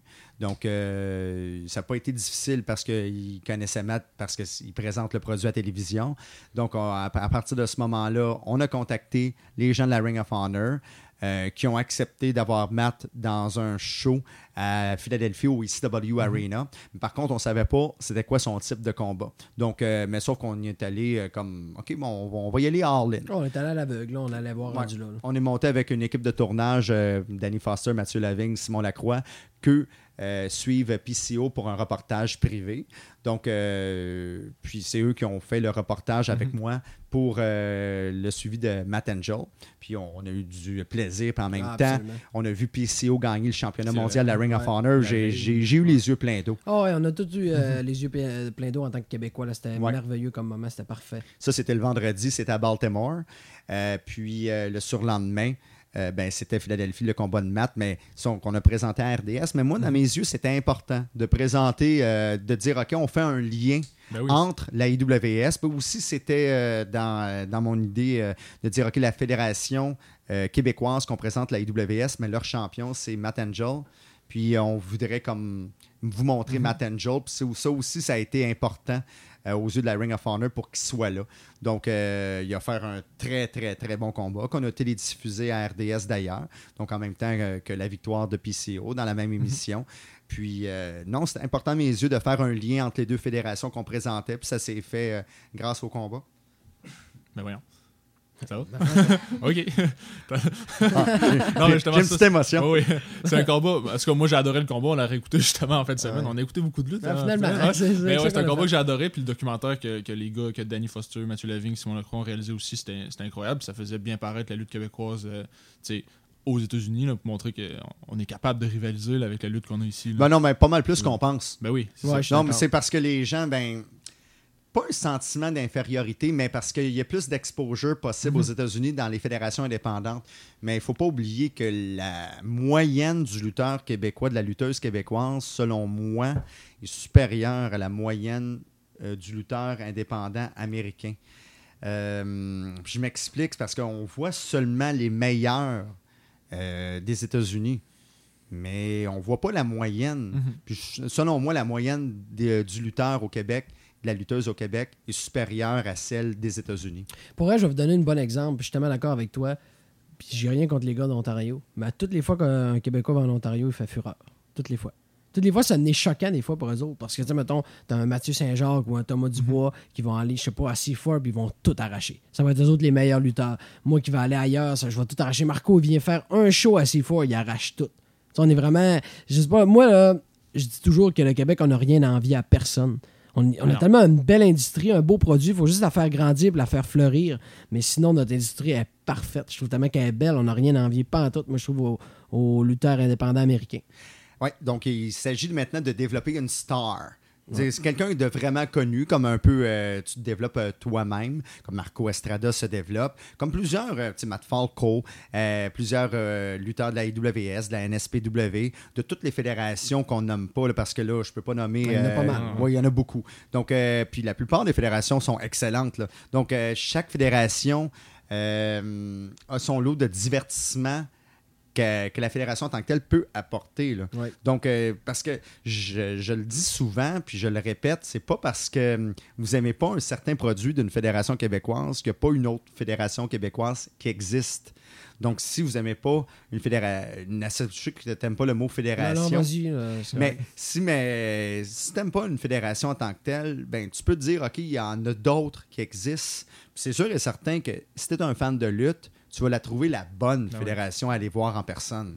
C'est ça qui est magique avec la lutte québécoise, c'est que le produit, ben souvent, il y a un noyau de lutteurs, mais en même temps, le produit offert par chacune des fédérations est quand même complètement différent. là. Chacun a, a son âme. Chaque fédération a son âme au Québec. Je pense que, par exemple, moi ou toi ou Matt, on est des habitués de voir de la lutte, donc on va être plus critique en allant voir de la lutte, on va être plus difficile à trouver notre fédération. Mais quelqu'un qui va voir de la lutte pour la première fois, peu importe c'est quelle fédération au Québec, que ce soit la meilleure ou que ce soit une qui n'est pas dans les tops, il va avoir du fun à aller voir de la lutte aussi. là. Ben oui, tout à fait. Je l'ai vu, je l'ai vécu en Gaspésie, il y a une fédération qui est venue, pas nécessairement dans les tops au Québec. Tout le monde a parti de là comme si c'était le meilleur show qu'ils avaient vu de leur vie. Ouais, j'imagine Mm. une fédération comme la IWS, la NSPW, qui va faire des shows en Gaspésie, peu importe où, ça va être un hit assuré. C'est des hits assurés. On se déplace en. Quand on est en région, premièrement, il faut s'adapter à la région. Donc, euh, Absolument. oui. Donc, exemple, euh, quand on. Si on va en Gaspésie, ben, il faut connaître c'est quoi la saveur locale, c'est quoi le club de hockey pour que, exemple, le méchant lutteur euh, parle contre l'équipe de hockey parce qu'il faut avoir quelque chose, un effet de proximité. Euh, durant l'interaction avec la foule, OK, moi, j'aime pas ton équipe de hockey qui s'appelle tel, euh, tel. Les Vikings. euh, les Vikings. Non, Donc, les euh, Vikings, exemple. Puis, mettons un lutteur, euh, met- si, exemple, tu veux un lutteur soit plus over avec la foule, soit plus populaire, mais tu le fais entrer avec un chandail des Vikings, puis c'est... Tu l'annonces de la place, de Ouais. la petite ville que le monde aime, là, tu sais, du centre-ville ou quelque chose. Ouais, là, c'est- de percer, tu l'annonces de percer. Exact. Tu sais, le monde, hey, Colin, Ouais. yes, c'est notre gars, tu sais. Ah, puis des fois, on peut exagérer aussi en région. J'ai fait un fait en masse. spectacle. Euh, J'annonçais un lutteur. Ben, toi, je t'ai- je t'ai déjà annoncé Ouais. de la place, puis t'habitais pas là. Ouais, tu m'avais Ah. annoncé aussi comme, euh, comme premier combat professionnel. Ah, exactement. Mais c- ça, c'est- ça, en région, c'est le fun. Ah, ça Dans ce a sens pogné. que tu- euh, le spectateur se oui. sent important, puis en même temps, euh, c'est pas. euh, c'est aider le spectateur à être diverti. Exact, ouais. Donc, euh, on dit, OK, ben, voici Matt Angel. Matt Angel, je pense à- que c'était à Saint-Félicien. Exactement. Donc, Ouais. on disait, il vient de Saint-Félicien et en plus, c'est son premier combat de lutte ce soir. Faites du bruit, Matt Angel. Puis là, c'était, la foule est en délire. Ouais. Un gars local, c'est son premier combat de lutte. La foule embarque. Euh, des fois, j'exagérais. Je disais, OK, ben, c'est son premier combat de lutte. Il vient d'ici. Puis en plus, vous l'avez peut-être vu au Subway, il est caissier là-bas. Puis euh, j'introduisais le lutteur, puis la foule vraiment euh, jubilait. Donc, euh, ça prend quelque chose pour atteindre le spectateur en, en région en tant que tel, parce qu'il ne faut pas oublier la fierté régionale qui existe vraiment. là. Donc, il faut vraiment atteindre les gens. là. Ah, La région, c'est vraiment, euh, c'est vraiment un univers qui est à part. là. Quand tu viens d'une région, ben, vous le savez, ben, toi tu le sais, là, toi tu viens de Montréal. là. Mais toi, Louis, tu le sais, euh, quand on vient de région, c'est beaucoup plus facile de se faire euh, interviewer. Après ça, de passer dans le journal, d'avoir une entrevue, de, de, c'est beaucoup plus facile parce qu'il y a une certaine proximité. C'est un petit peuple, c'est du monde qui se connaissent, c'est tout le temps quelqu'un qui connaît quelqu'un, qui connaît quelqu'un qui t'a vu. tu sais, Fait que, Voilà. euh, moi, je trouve que la région, là, c'est important, surtout quand tu commences, mettons, dans, dans le milieu comme la lutte. C'est très important, la région. C'est plus facile aussi de trouver des commanditaires en région. Ça, Mm. c'est. euh, euh, je parle en connaissance de cause. Exemple, euh, si tu approches un subway à Saguenay ou un subway dans n'importe quelle municipalité euh, en région au Québec, c'est plus facile ben, de les faire accepter la commandite qu'un subway à Montréal. Ah oui. Parce que le subway à Montréal, OK, ben, il y a beaucoup d'autres activités, incluant le Canadien de Montréal, l'exemple. OK, pourquoi qui commanditerait une, une association de lutte? Euh, pendant qu'ils peuvent être. euh, peuvent commanditer et puis avoir une grosse visibilité avec le Canadien de Montréal ou être affiché au Centre Bell. Euh, moi, je parle ici des franchisés. Mais quand on va en, région, évidemment, ben, c'est un spectacle, c'est un happening. Donc, euh, c'est plus facile euh, d'avoir des commanditaires puis de réinvestir cet argent-là dans le spectacle en tant que tel. On est déjà en train de booker un show de lutte en Gaspésie? C'est ça qu'on est en train de faire? Toi, t'aimerais ça? Ben moi j'aimerais ça. J'aimerais ça, euh, j'aimerais ça pas pouvoir, fermé. j'aimerais ça pouvoir m'impliquer aussi dans, pour, pour ça parce que justement on l'a vu, j'en ai parlé, il y a eu de la lutte en Gaspésie il y a deux ans. C'était pas, euh, c'était, c'était un bon gala pour ce que c'était, c'était un bon gala pour introduire les, les Gaspésiens de la lutte. Mais je pense qu'avoir des lutteurs, de la trempe de Matt Angel, des meilleurs lutteurs au Ben ouais. Québec, ça serait, ça serait un hit incroyable comme je l'ai dit tantôt. Puis j'aimerais ça pouvoir, si c'est possible, m'impliquer dans, dans la réalisation de ce projet-là. Dans les années futures, même si je suis plus en Gaspésie pour le moment. Ah, si Ça, c'est une autre histoire. Mais, Mais si je comprends bien le podcast, là, en réalité, tu voulais juste te Ouais. vendre comme Ben promoteur oui, c'est en ça. Bon, Gaspésie. parfait, c'est bon. Ok, bon, Oui, ben, allô, c'est- on, on a compris le message. On aurait commencé par ça. Euh, ben ça, l'entrevue tirerait un peu à sa fin. Juste avant, euh, je veux parler un peu de. Tu sais, donc, Matt en a parlé, tu es encore un fan de lutte aujourd'hui. Tu suis encore l'actualité de la lutte, autant au Québec que partout ailleurs. Euh, comment. Qu'est-ce que tu penses de la lutte aujourd'hui en ayant vu la lutte des années 90, fin des années 90, WCW? Tu sais, en tant que fan, comment tu fais pour comparer les deux époques puis être encore intéressé aujourd'hui? Ça rejoint peut-être un peu la question de Matt au début, mais je veux dire, tu sais, aujourd'hui, c'est- tellement, ça doit tellement être différent d'il y a 20, 25 ans. là. Les spectateurs, les lutteurs, le produit, la lutte en général est plus décoincée qu'elle l'était Mhm. euh, il y a 20 ans. Si je peux comparer, mettons, avec il y a 20 ans, il y a 30 ans, Euh, comme je disais, c'était plus difficile de s'affirmer fan de lutte à l'époque. C'était plus difficile de suivre des cours de lutte au Québec à l'époque. Euh, la lutte est plus décoincée et plus euh, Accessible. accessible. Oui, tout Ouais. à fait. Donc, c'est c'est autant accessible que de suivre des cours de karaté, de Mm. taekwondo, de n'importe quoi que tu veux. Mais si, exemple, tu veux euh, être lutteur, tu as des écoles de lutte. Maintenant que c'est plus facile d'avoir de l'information. Avant, c'était difficile d'avoir de l'information sur les écoles de lutte. Jacques Rougeau a parti son école de lutte. Tout le monde s'est ramassé là parce que c'était la seule école de lutte qui était publicisée. Pendant qu'il y en avait Mhm. plusieurs autres quand même en province. Là. Mais c'est comme c'est plus accessible aussi. le- Qu'est-ce qui a aidé, c'est les euh, réseaux sociaux, plus à Internet, pour euh, faciliter la publicité euh, de, de ces endroits-là. Comme spectateur de lutte, euh, qu'est-ce qui est le fun, c'est la variété qu'on parlait. Il y a plusieurs fédérations. On en a parlé pratiquement juste de ben, 3-4 Mhm. durant le podcast, mais parce que je ne voulais pas toutes les nommer non plus parce que j'en aurais oublié. Puis euh, c'est sûr et certain que ça nous permet de, de faire notre choix. C'est accessible à ce point-là. Là. Moi, c'est l'accessibilité aux régions euh, que j'aimerais qu'il soit plus grande, mais euh, c'est plus accessible. Chouette qu'on se, qu'on se dise, OK, il y a 20 ans, en parlant de 2020, euh, c'était pas accessible en région comme ça l'est aujourd'hui. J'aime- J'aimerais ça qu'en 2040, euh, le fans de lutte euh, de toutes les régions au Québec disent qu'il y a une fédération locale à côté de chez nous ou il y a une fédération euh, de lutte euh, qui fait la tournée de la province, puis sur une base régulière. Donc, moi, je souhaite que, que ça fonctionne, que les lutteurs soient comme en, généralement en 2020, soient bien entraînés, euh, autant pour euh, faire des promos que sur un ring de lutte, que, parce que faut que les lutteurs en tant que tels soient, se mettent euh, en valeur pour être en valeur durant un combat de lutte. Je souhaite vraiment que ça, mais si on fait la- une grosse différence, c'est principalement ça, l'accessibilité euh, de la lutte professionnelle québécoise présentement euh, comparé à ce que c'était auparavant. Ben, je suis extrêmement content de t'avoir reçu au podcast euh, Louis Allo. J'espère que tu as aimé euh, l'expérience toi aussi. Je viens juste de noter que tu veux faire un show en Gaspésie. Ouais. Donc, euh, je pense que c'est au final le but de- du podcast. oui, c'est juste pour Ouais, ça. bon, que bon, je- je. Non, mais- Sérieusement, oui, mais merci beaucoup d'avoir pris le temps de, de répondre à mes questions, d'avoir pris le temps de, de jaser un peu de, ta- de ta carrière, de ta, de ta passion pour la lutte, en fait, là, aujourd'hui. C'est vraiment apprécié. Ouais, c'était vraiment cool pour vrai. Puis euh, je suis tes podcasts. Euh, T'en as fait quelques-uns, exemple avec euh, Thomas Chabot. Ben oui. J'ai apprécié. euh, puis euh, je sais pas, moi, mon plus grand souhait, c'est que ton introduction que tu vas comme taper euh, sûrement demain ou après-demain, que tu sois autant excité que l'introduction que tu avais pour Thomas Chabot. Ouais, je vais essayer de, je vais essayer de mettre de l'émotion euh, dans, dans cette introduction-là. euh. Autant ou essayer. plus? On va essayer d'en mettre plus, mais ça va être difficile, on va le dire. là. mais euh, Jean-François, avant de terminer, je veux te laisser plugger, toi aussi, Matt, on fera ça après, je veux te laisser plugger les, les shows de la lutte RDS. Euh, Il y, va y avoir des shows dans les prochains jours, des prochaines semaines, j'imagine. Euh, vous tapez euh, bientôt les prochains shows de la lutte RDS. Oui, mais on tape, oui, euh, c'est en continu parce que la Ring of Honor va recommencer dans l'État du Maryland, à Baltimore. La- Puis pour la IWS également. Par contre, le, le prochain spectacle, ça va être un best-of de la IWS et de la Ring of Honor. Mais plugger les prochains spectacles. On comment sait pas je- ça va être comme- quand. Hein?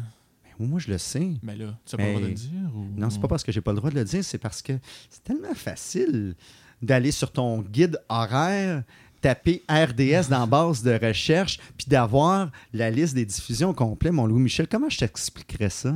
Mais donc, on invite les gens à aller voir sur RDS. euh, RDS.ca Ben oui, ou voilà. tout simplement, Voilà, hey, si vous êtes abonné avec Vidéotron, tapez guide horaire, belle euh, fibre, tapez euh, l'horaire. C- c- c- Tu Parfait. vas voir, c'est facile. Super. Matt, j'espère que tu vas être un peu moins passif-agressif dans ta réponse, mais je vais te laisser euh, plugger ton show de, de radio. euh, Ouais, ben exactement. Euh, merci premièrement de m'avoir reçu. Ben oui, c'est pour te donner un peu Euh, d'expérience qu'on Bon, fait ça ok, ouais, aujourd'hui. tu fais bien ça. Vraiment, pour de vrai, là, sans toi, je pense que je serais pas euh, au niveau que je vais être la prochaine fois. Mais pour de vrai, merci beaucoup. J'ai vraiment adoré être avec vous autres. Vous êtes des, des amis à moi dans la vie aussi, fait que c'est le fun pour ça. La prise de l'ours, c'est un show radio. J'appelle ça un show radio parce que c'est un show, parce qu'on donne un show. C'est au 92.5 FM Ou sinon, pour les gens de l'extérieur, ckaj.org. Écoutez-nous, c'est chaque mercredi à 19h. Euh, chaque émission est différente. On reçoit des invités différents. On parle de différents sujets aussi qui entourent la lutte. On peut parler des- de la lutte des années 80 comme la lutte québécoise, comme la lutte féminine, etc. Donc, euh, je vous invite Accessible à à tout écouter. le monde. Accessible à tout le monde, oui, exactement. Donc, je vous invite à écouter La prise de l'ours. C'est le mercredi à 19h. Merci beaucoup, Matt, euh, pour ta présence. Très apprécié, très content d'avoir fait ça avec toi. Merci à toi. Merci beaucoup, Jean-François, euh, pour euh, ta présence, toi aussi. Puis juste ouvrir une parenthèse, Oui, là. on rapidement. une parenthèse. rapidement, tranquillement, les gens quittent. Matt, c'est un très grand fan d'ours. Donc, euh, ok, on finit là-dessus. Ah, c'est terminé, c'est terminé. bye bye. Bye-bye. Bye.